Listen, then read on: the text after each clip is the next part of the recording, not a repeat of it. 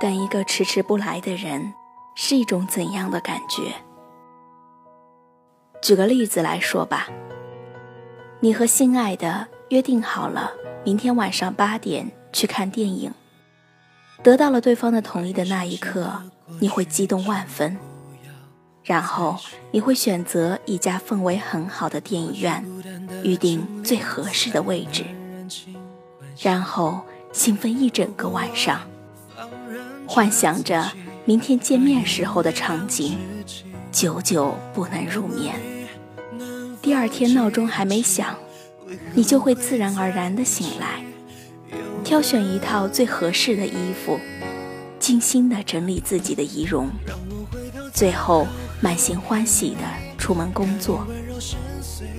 你的一整天都是满满的能量，甚至不能安心的工作，你只想快点下班。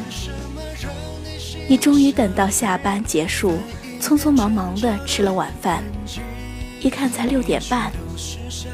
你开始询问对方在哪里，要不要去接他。可是，消息仿佛石沉大海，毫无音讯。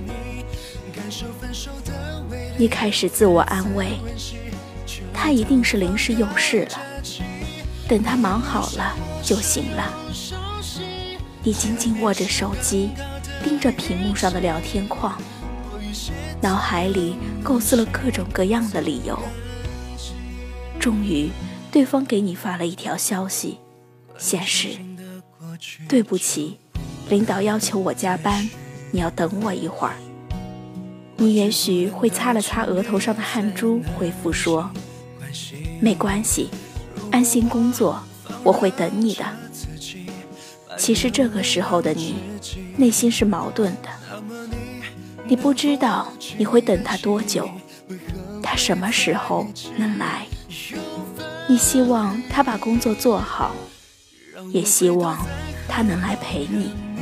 时间一分一秒的过去了，你看着人群中小情侣手挽着手进入影院，准备看电影。自己一个人在电影院门口等着行李的那个人。电影已经开始播放了，你还在门口等着。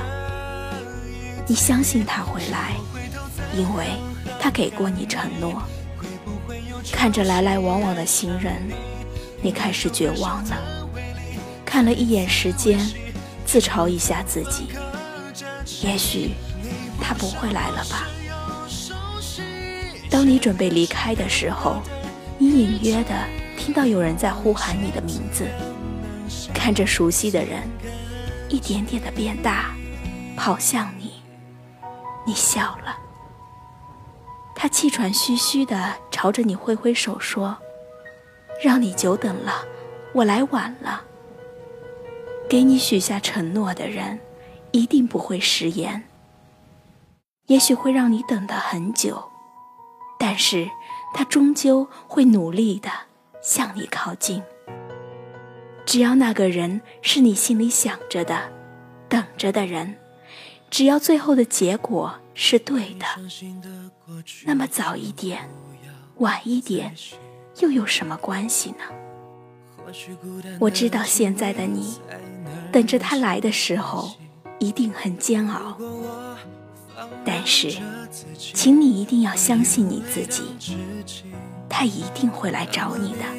能否记得起，为何会在一起又分离？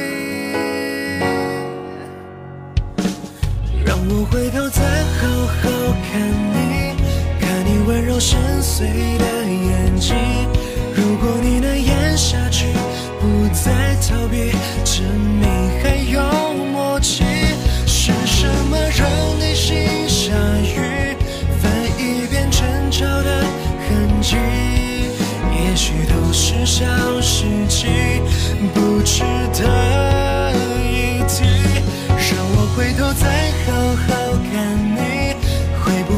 重新爱上你感受分手的威力再次温习就当放个假期你不像陌生又熟悉见面时更好的语气多一些体谅能心存感激关于伤心的过去就再续。过去孤单的经历，再难燃起关系。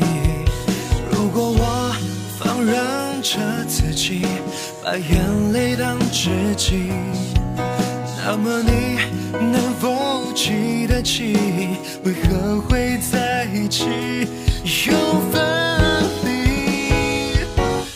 让我回头再好好，看你温柔深邃的眼睛。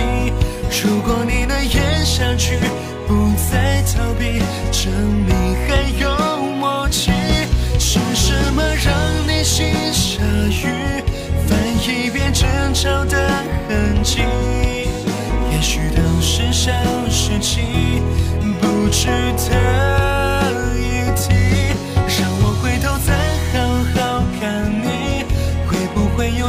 重新爱上你？